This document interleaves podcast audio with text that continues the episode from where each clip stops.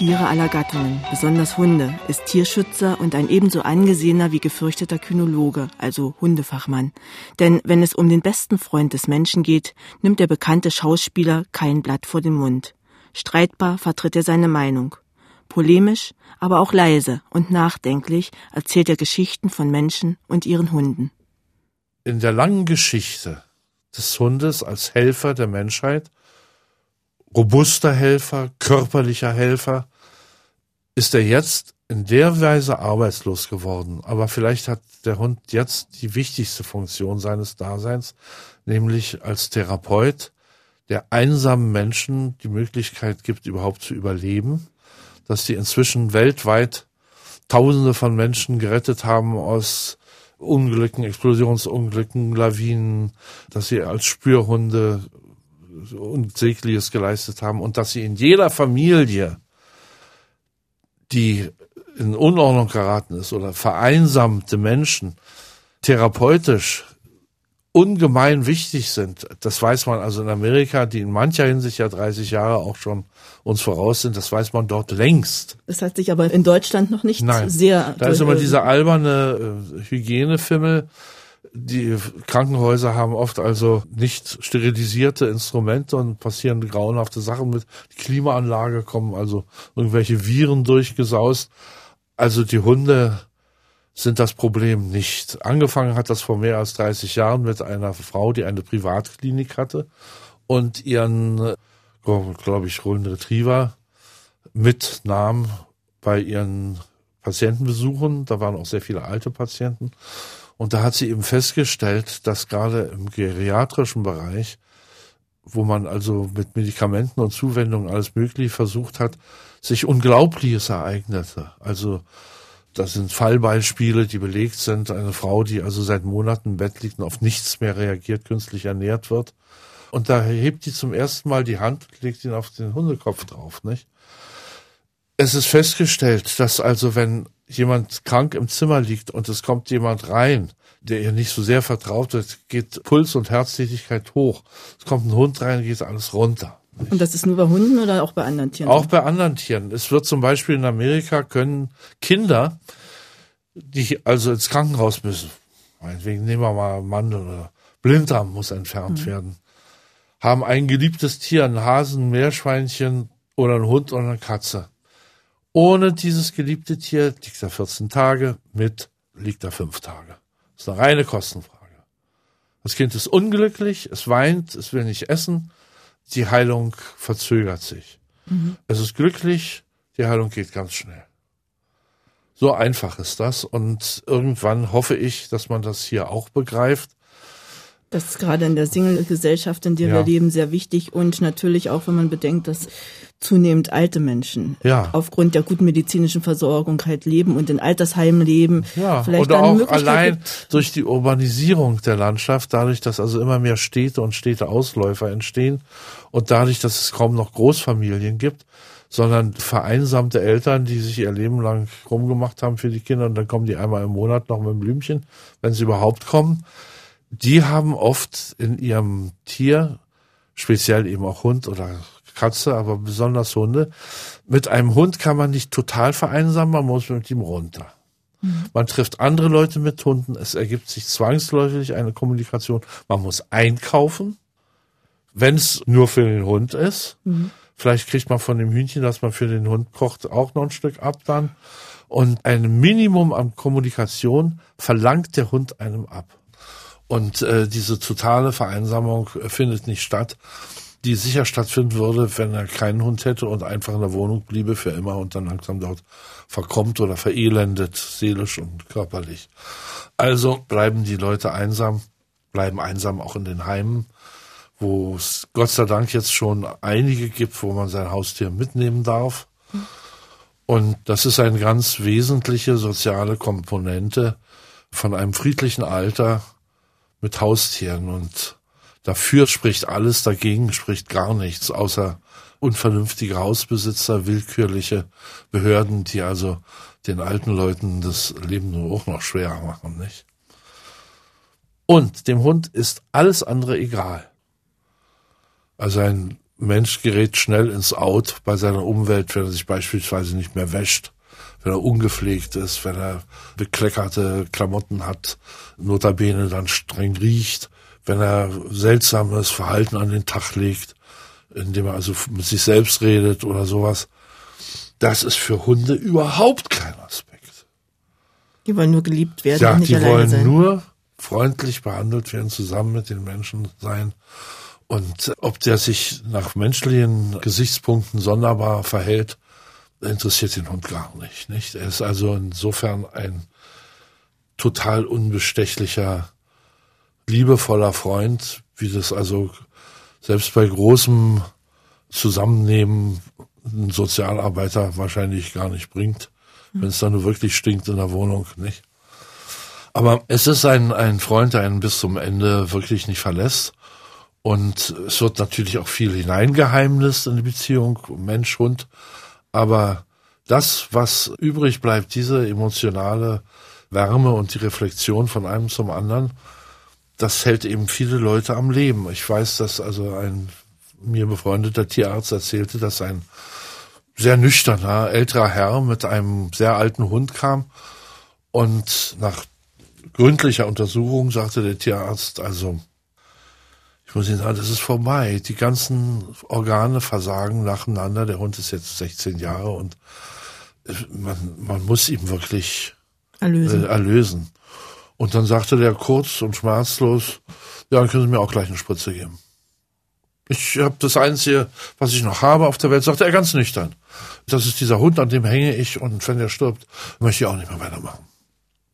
Und dann wurde der Tierarzt zum Therapeuten und Psychologen und sagte, also jetzt hat er den Hund gegen besseres Wissen und Gewissen Vitaminspritzen gegeben, hat ihn erstmal noch am Leben gehalten. Und hat gesagt, jede Woche soll er kommen. Und in jeder Woche hat er dem Mann gesagt, also, äh, dass das also nicht die richtige Einstellung ist und so weiter und so weiter. Nach zwei Monaten konnte er den Hund also kaum noch halten, lebendig. Und der Mann war aber so weit, dass er versprochen hat, dass er sich nicht aufs Leben nimmt. Und bei dieser Unterredung war ich dann dabei, bei der letzten. Und der Hund wurde dann also eingeschläfert und der Tierarzt kam durch die Tür mit dem Welpen. Und er hat gesagt, also, hier steht drauf, so und so oft muss er gefüttert werden. Das und das muss beachtet werden. Hier sind die Vitamintabletten, die er kriegen muss. Hier ist das und das. Merken Sie sich das. Und das dürfen Sie auf gar keinen Fall. Und der muss alle zwei Stunden raus. Und, dann, und so und so. Und wir bleiben in Verbindung. Und der Und nahm also weiter? glücklich, ja, der nahm den Welpen und war über seinen anfänglichen Entschlossenheit, und das hätte er gemacht. Er war weg darüber. Wie viele Tierärzte machen sowas? Kaum welche. Und dem Hund ist alles andere egal. Ihn interessiert einzig und allein, das sollte jeder wissen, der sich einen Hund anschafft, die Liebe, die Zuwendung und das gemeinschaftliche Leben. Das will er haben. Das ist ihm wichtiger als Futter und alles andere. Lieber auf dem Kohlewagen vorne drauf sitzen, acht Stunden und mitgenommen werden, als zu Hause auf dem seinen Kissen leben. Also die weniger neurotischen Hunde wären demzufolge die Hunde von Punkern und Stadtstreichern?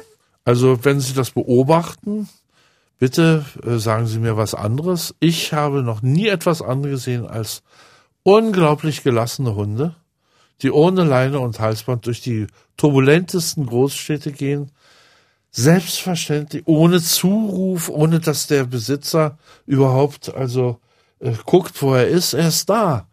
Er ist immer da und er hat keinerlei Aggression, nicht gegen Mensch, nicht gegen Tier. Er ist in einer Symbiose mit dem Menschen, wie ich das woanders selten erlebt habe. Und das liegt natürlich auch daran, dass das wirklich gleichberechtigte Partner sind. Der Hund hat sich meistens den Obdachlosen unter der Brücke oder wo er sonst die Nacht verbracht hat, ausgesucht.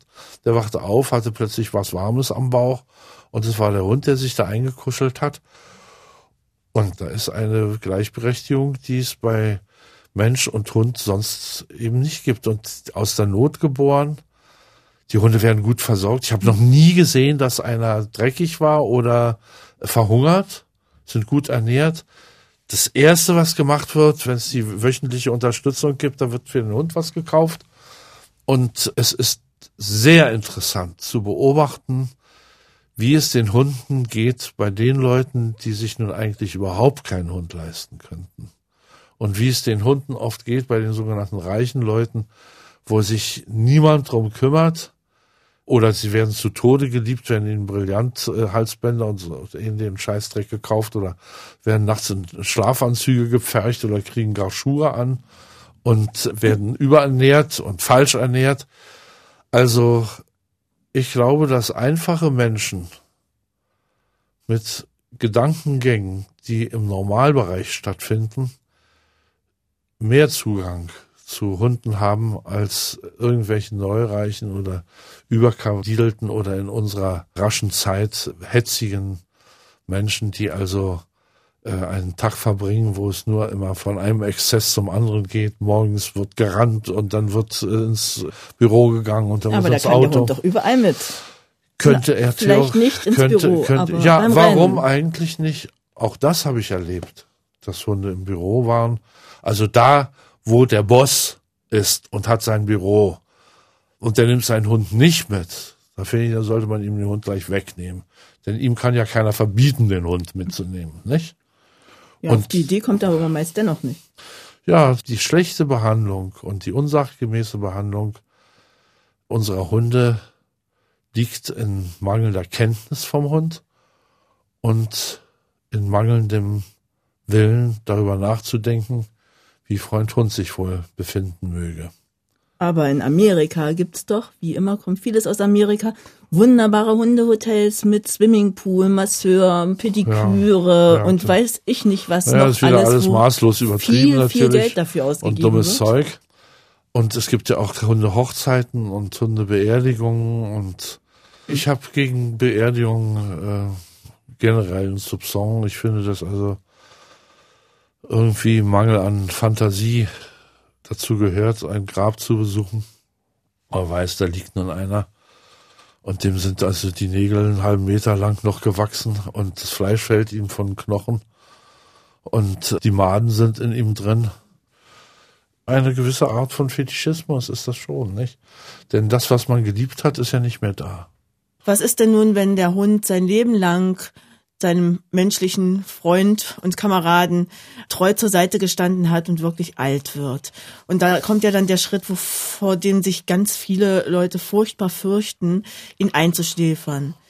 Ist das zu raten oder sollte man einfach abwarten, bis der Hund eines Morgens tot Nein, das kann man liegt? natürlich nicht. Leider sterben ja die Hunde, die ja auch zusammen mit den Menschen nicht in derselben Weise, aber eben auch degeneriert sind, ganz selten von allein, so dass man morgens aufwacht ne, und liegt vom Bett und ist tot. Einfach ein Altersschwächer, sondern sie sterben eben meistens an Krankheiten. Und sie haben den Vorteil gegenüber den Menschen, Euthanasie ist ja ein Wort, das durch die Nazis so missbraucht wurde, dass sich keiner mehr traut, vom Gnadentod zu sprechen. Und ich finde, dass den Menschen das auch zusteht, wenn sie in einen Zustand kommen, wo keine Hoffnung mehr auf Besserung besteht, sondern nur noch Qual und Schmerz. Und dieser Zeitpunkt tritt dann bei dem Hund auch ein. Irgendwann, und dann ist es eben eine furchtbare Brutalität, darauf zu bestehen, dass er weiterleben muss. Wann dieser Zeitpunkt gekommen ist, hm. weiß jeder Hundebesitzer ganz genau. Er kennt das Verhalten von seinem Hund und wenn das also im Wesentlichen abweicht von seinem Normalverhalten, er möchte nicht mehr spielen, er möchte nicht mehr schmusen, er isst kaum noch, aber auch wenn er noch isst als einziges, das ist auch kein Kriterium dafür, dass er noch gerne lebt. Und das kann jeder eben für sich entscheiden. Und ein verantwortlicher Tierarzt wird einem auch die entsprechenden Direktiven da geben, aber es gibt natürlich nicht nur gute Tierärzte, genauso wenig wie es nur gute Humanmediziner gibt. Viele taugen gar nichts, wissen erstaunlich wenig und denen ist auch scheißegal, ob, ob der Hund schon einzuschläfern ist oder nicht, obwohl sie äh, verpflichtet sind, sie dürfen keinen gesunden Hund einschläfern. Sie dürfen auch keinen Hund einschläfern, der gut noch weiterleben kann. Aber wer will das kontrollieren? Ich glaube, dass jeder Mensch, der mit seinem Hund zusammengelebt hat, auch weiß, wann Zeit ist. Und das ist natürlich überhaupt nicht schön, sondern sehr, sehr schmerzlich. Aber dazu ist man verpflichtet. Und wenn man nicht gerade ein Greis ist, wenn man einen Hund anschafft, dann weiß man, dass man den überleben wird. Und man weiß, er wird irgendwann sterben. Und wenn man den Hund als Welpen anschafft, dann ist die Verpflichtung neben vielen anderen auch damit verbunden, dass wenn das Leben zu Ende geht, sagen wir mal maximal von 15 Jahren so ungefähr, dass man dem Hund dann auch die Möglichkeit gibt, ohne qualvoll zu verändern, eben erlöst zu werden, was für einen Hund ja noch viel problemloser ist wie für Menschen, die also sagen wir mal, es gibt's ja jetzt in Holland und Belgien, wo man eine mhm. Sterbehilfe hat, aber man weiß, ich trinke das und sterbe und der Hund weiß es eben nicht. Nicht?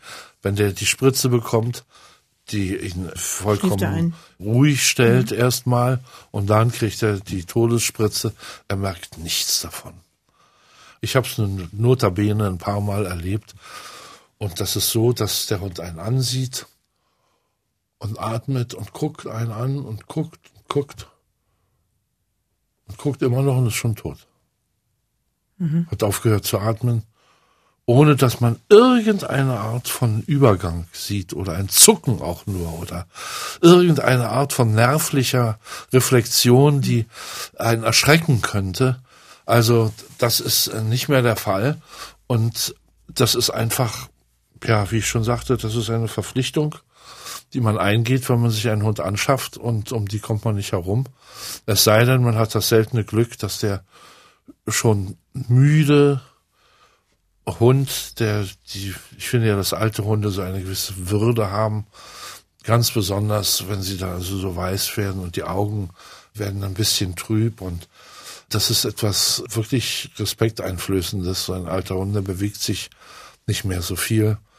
Und wenn man das Glück hat, dass so ein Hund, der eben einfach nur müde ist und vom Alter geschwächt und der stirbt dann von alleine, hat man Glück gehabt, aber das passiert nicht so oft. Meistens muss man diese Sterbehilfe leisten und die gehört eben einfach dazu.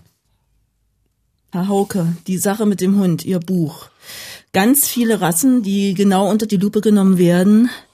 Und ja, wahrscheinlich. Wenig. 104 Rassen. Das sind aber die 104 Rassen, die man schon mal auf der Straße gesehen hat. Ja. Das ich bestreite auch, dass das 420 Rassen gibt, weil ähm, eine Rasse ist, da steht das Ohr und eine Rasse ist, da hängt es, wie zum Beispiel bei den Papillons. Der eine heißt Falene, da sind die Ohren stehen und bei dem anderen hat so ja. Klappohren und das sind zwei Rassen. Der Nachtfalter und der Tagfalter. So ist es.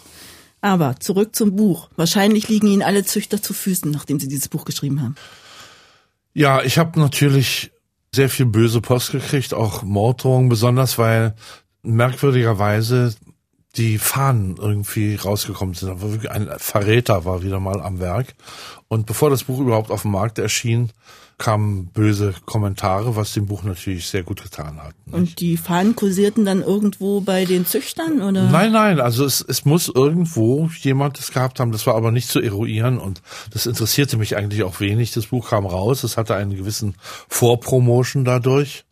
Und ans Leder konnte man mir nicht, weil ich entweder gesagt habe, das ist meine Meinung. Ein Tierarzt hat ja das Buch begleitet und der hat alle Aussagen, die ich da mache, von denen ich gesagt habe, ist es so, auch untermauert. Und was sagten nun tatsächlich die Züchter dazu? Gott, ich habe sehr viel Post gekriegt und sehr viel Zustimmung auch. Dann schrieben die Leute also, Herr Hauke, das ist äh, wunderbar, wir begrüßen es, dass Sie dieses Buch geschrieben haben und endlich mal die Wahrheit. Und wenn Sie das Buch nicht geschrieben hätten, also dann hätte ich es schreiben müssen. Nur in Bezug auf eine Rasse, da liegen Sie vollkommen falsch. Da haben Sie sich total geirrt und das war dann immer der Briefkopf.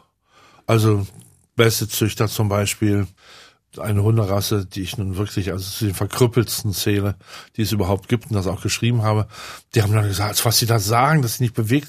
Also mein Mann und ich, wir haben gerade eine Bergtour gemacht mit unseren Bassets und die erbärmlichen Chinese Crested Nackthündchen, die also da zitternd auf streichholzdünnen Beinchen stehen und so ein Puschel auf der Birne haben. Die schrieben also so ungefähr als Schlittenhunde haben wir uns jetzt beworben im Nordpol und die sind überhaupt nicht klein zu kriegen. Und es zeigte eben die totale Blindheit in Bezug auf die eigene vermehrte und bevorzugte Hunderasse. Dem einen ist sein Hund die Nachtigall und alle anderen Hunde sind natürlich die ja. Hulen sozusagen. Ich weiß nicht, wie das in anderen Ländern ist. In Deutschland ist es so, dass die meisten Menschen nur ihren Hund lieben, wenn sie ihn denn überhaupt lieben.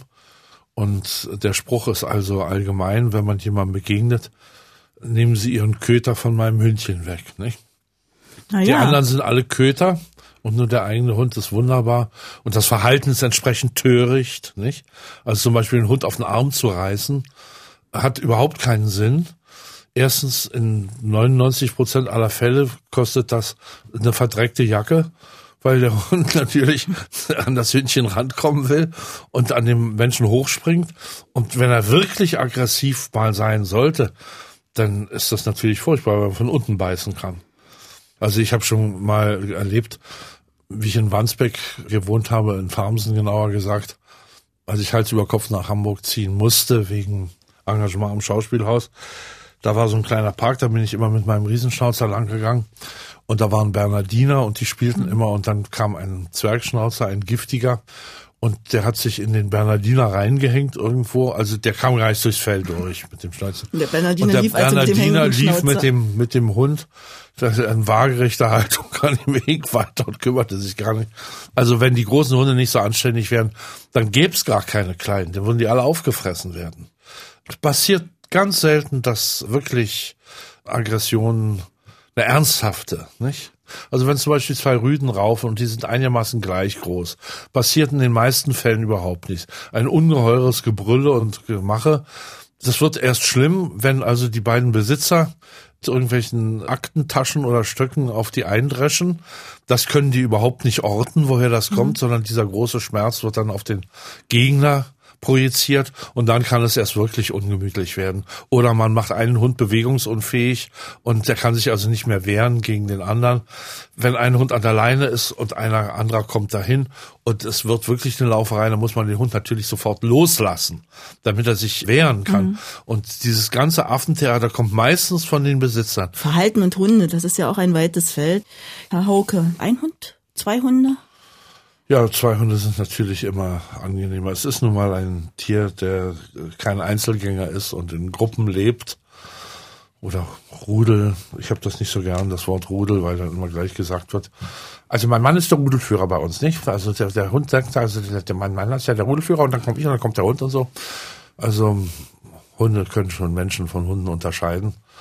Und äh, wenn sie sich auch in eine gewisse Hierarchie einordnen, und einen gewissen Platz da haben wollen. Hunde mögen Sicherheit, die mögen platziert werden in einer Gemeinschaft, wo sie sicher sein können, wie sie sich jedem Einzelnen gegenüber zu verhalten haben. Das ist bei manchen mehr und bei manchen weniger ausgeprägt. Auf alle Fälle bin ich auch sehr spät dazu gekommen, einzusehen, dass zwei Hunde besser sind. Auf alle Fälle haben sie einen Kumpel, und sind nicht total auf den Menschen angewiesen und seine Zuwendung. Also das sehe ich mit meinen. Ich habe jetzt zwei aus demselben Wurf und die sind also entzückend miteinander, die spielen den ganzen Tag und und amüsieren sich und wenn ich einen einzelnen Hund hatte und bin weggegangen, habe ihn allein gelassen, dann war das immer ein Bild des Jammers, wie er da zurückgeblieben ist hinterm Zaun und eine Welt brach für ihn zusammen. Und mit zwei Hunden ist es so, komm mal mit, komm mal mit. Nee, nicht auch gut. Dann spielen, spielen wir wieder irgendwas. Weil Sie gerade von Ihren Hunden redeten. Sie haben auch Katzen. Wie kommen Ihre Hunde damit zurecht? Nein, habe ich nicht mehr. Aber ich hatte, ich hatte elf Jahre lang eine Katze mit zwei Hunden. Mit einem und? Mops und einem Boston Terrier zusammen. Naja, die war die Reine du Ball. Also die war die Königin und wurde entsprechend behandelt und durfte alles. Sie ging auch an die Näpfe, was ja also diese beiden Hunde gerade untereinander nicht so gern mochten, sich gegenseitig da die Nase reinzustecken. Also die durfte alles, die durfte vorkosten und die suchte sich abends aus, bei wem sie schlafen wollte, oder rollte sie sich in dem zusammen und pennte und der Hund fühlte sich hoch geehrt. Und, und die andere hab, war eifersüchtig. Ja, ich habe, na, das weniger, aber es war eben eine große, wirklich eine große Liebe. Ich habe ein Foto noch, das ist leider, früher sind ja die Farbfotos waren ja so, dass die vergehen langsam, Verblassen, ja. nicht? Hm. da war das mit der Technik noch nicht so. Da ist mein Mops und die Katze mit Nase an Nase, so dass man sich fragt, wie sie Luft kriegen. Und beide haben die Arme so um den Hals. Die Katze um ihn und er um die Katze. Mhm. Ja, und sie ging auch immer mit spazieren. Immer. Nun war es ein Siam, also auf dem Lande nicht so bekannt. Und dann kam immer die Frage, was ist das denn für ein Hund? und was haben Sie gesagt? Ja, ein siamesischer Zwerghund, habe ich gesagt. Und sie lief mit, wo, soweit wir auch gingen, damals noch sehr große Spaziergänge gemacht. Wenn wir einem anderen Hund begegneten, verschwand sie unsichtbar und kam wieder zum Vorschein, wenn der vorbei war. Und wenn es regnete, ging sie nach Hause. Und zwar sofort. Nach mhm. den ersten Tropfen drehte sie um und ging nach Hause. Ja, aber man sagt doch immer, Hund und Katze verstehen sich nicht. Natürlich ist das was anderes, wenn eine Katze mit dem Schweif schlägt, als wenn ein Hund wedelt. Aber das ist ja in ein paar Tagen abgetan. Das heißt, auch wenn man eine kleine Katze oder wenn man einfach eine Katze aus dem Tierheim holt, man hat aber schon einen erwachsenen Hund, wäre es dann noch möglich, dass die beiden sich verstehen können? Also meistens, äh, ja. Also die Katze war ganz klein, habe ich sie dem Mops geschenkt. Der Mops war ja nun also total unproblematisch, den hätte ich auch eine weiße Maus schenken können oder sonst was. Er war also begeistert, er hat sie praktisch aufgezogen, sie hat auf ihm gewohnt, nicht? Als sie dann groß war und ich einen äh, winzigen Boston Terrier dazu nahm und den also in der Größe, Größenordnung, also sie sehen so putzig aus, wenn sie klein sind, dass ich in, in Frankfurt in dem teuersten Flughafenrestaurant, wo alles mit Damast gedeckt war, ich hatte Aufenthalt und bin und habe den einfach auf den Tisch gesetzt. und weißt du, was dann passierte? Dann kam der Oberkellner mit einem silbernen Schälchen mit klein geschnittenen Filetstücken und sah zu, wie der Hund auf dem Tisch das Filet aufaß. Aber er war wirklich nur so groß. Und dann habe ich ihn vor die Katze hingesetzt und dann. Die war ja dann größer als er, ne? Ja, natürlich, die war ausgewachsen. Und die hätte ihn in Sekundenschnelle getötet. Also ich habe sie hochgerissen, die ist vollkommen außer sich geraten. Sie hat mir das Nagelbett durchgebissen, gekratzt, ge sonst was. Ich musste sie also an die Wand schmeißen. Und äh, meine Frau war natürlich entsetzt und dann, sie was machen wir?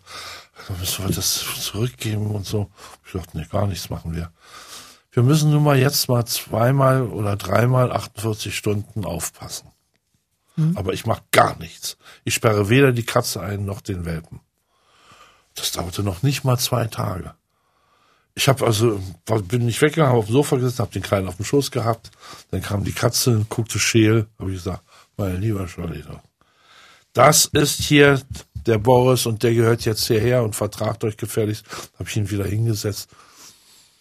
So gekommen. Also langsame Annäherung. Mhm. Nach zwei Tagen konnte ich abhauen. Die haben sich nie wieder was getan. Gerd Hauke über Menschenhunde und Hundemenschen. In der nächsten Folge geht es um den liebsten Hund der Deutschen, den Schäferhund.